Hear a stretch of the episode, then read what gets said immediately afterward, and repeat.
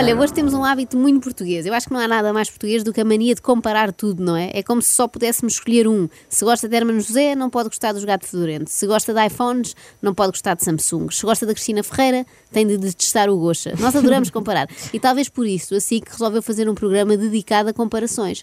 Quer dizer, isso já existia com comparativos de automóveis, não é? Mas agora falamos de pessoas mesmo. Eusébio contra Ronaldo. Ronaldinho contra Coutinho. Buffon contra Donnarumma. Este é um confronto entre ícones nacionais. Portanto, vão comparar pessoas que têm como único facto em comum, além da profissão, eh, terem nascido no mesmo país, não é? Tirando Ronaldinho e Coutinho, que têm também nomes terminados em inho. Podia ser esse o critério, é um critério tão válido como o da nacionalidade. Mas, de facto, a melhor comparação é entre Eusébio e Ronaldo, tendo em conta os anos que os separam. Chamavam-lhe Pantera Negra.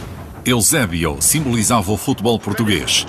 Tinha velocidade, técnica e um remate potente. Portugal pensava que o seu rei do futebol reinaria para sempre, até que um exuberante avançado do Funchal capitaneou o país para feitos nunca antes alcançados. É como se nos tais comparativos automóveis pusessem lado a lado um Renault 127 e um Tesla. Sim, não tem nada Ambos a muito ver. inovadores, mas cada um na sua altura, não é? mas verdade. este programa não se faz só de comparações descabidas, há também lugar para aprender alguma coisa. Lisboa, cidade solheira e à beira-mar, é a capital de Portugal. Uma cidade global e um grande centro económico que mistura zonas históricas como Alfama, com mosteiros e castelo medievais. Portanto, zonas históricas como Alfama, com mosteiros e castelos medievais, que, como se sabe, não são históricos, não. Foram construídos ao mesmo tempo ali que o Colombo ou que o Norte Shopping. Bom, mas vamos, mas é a dados. Eu quero dados estatísticos para poder comparar o Pantera Negra e o CR7. Eusébio marcaria pela equipa 473 golos em 440 jogos, ganhando 11 campeonatos e vários prémios nacionais, juntamente com a Taça dos Clubes Campeões Europeus em 1962. Ok, e agora sobre o Ronaldo. Entremeando brilhantismo com a impetuosidade própria de uma super estrela da sua idade em ascensão, no início irritou os colegas de equipa. Mas quando a figura paternal de Ferguson ajudou Ronaldo a aperfeiçoar a sua enorme técnica, dissecando os pormenores do seu jogo, ele faria magia em Manchester.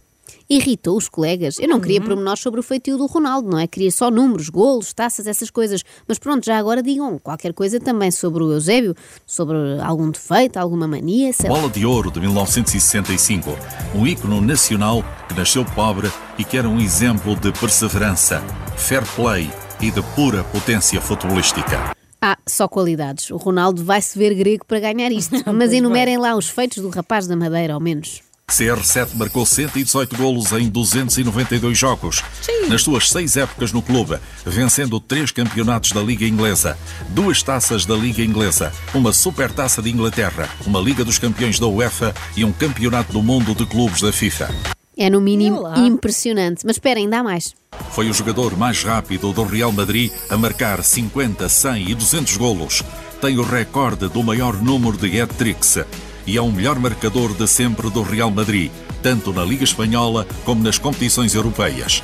Marcou 450 golos em 438 jogos pelo clube. Bem, Bom, perante isto, não é, Carla? Eu Não acho é que já mesmo? conseguimos adivinhar o desfecho deste frente a frente, mas ainda há mais qualquer coisinha. Ronaldo foi o primeiro jogador a ganhar cinco Ligas dos Campeões.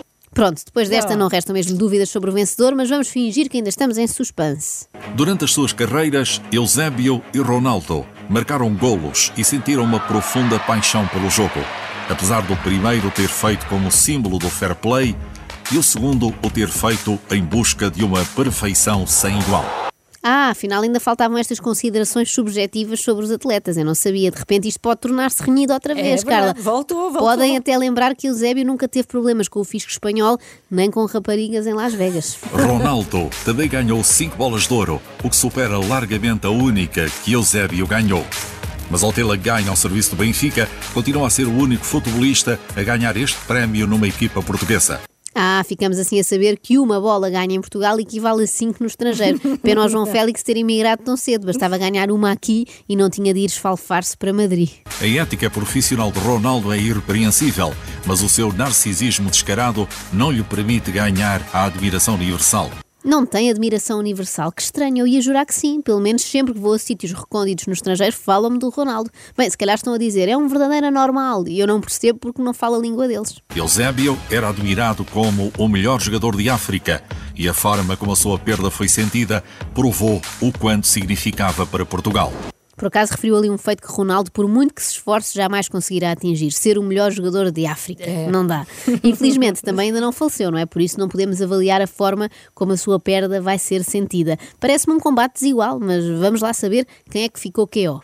Deste modo, Eusébio derrota Cristiano Ronaldo por uma pequena margem neste confronto entre ícones portuguesas. Ah, foi inesperado este foi, final, no mínimo, não é? Há que reconhecer. Resumindo, foi qualquer coisa como isto. Ronaldo marcou 2.500 golos, ganhou 490 taças e 5 bolas de ouro, mas Eusébio não irritava os colegas e tinha mais fair play, logo vencedor. Eu não cheguei a perceber se queriam descobrir quem foi o melhor jogador ou eleger uma espécie de miss simpatia do futebol. Olha, por mim, empatavam todos a zero e acabava-se este programa. Isto é, isto é um Para que comparar, não é? Descabido, não é? Acorde com a Joana a Ana e a Carla. Às três da manhã. Na Renascença.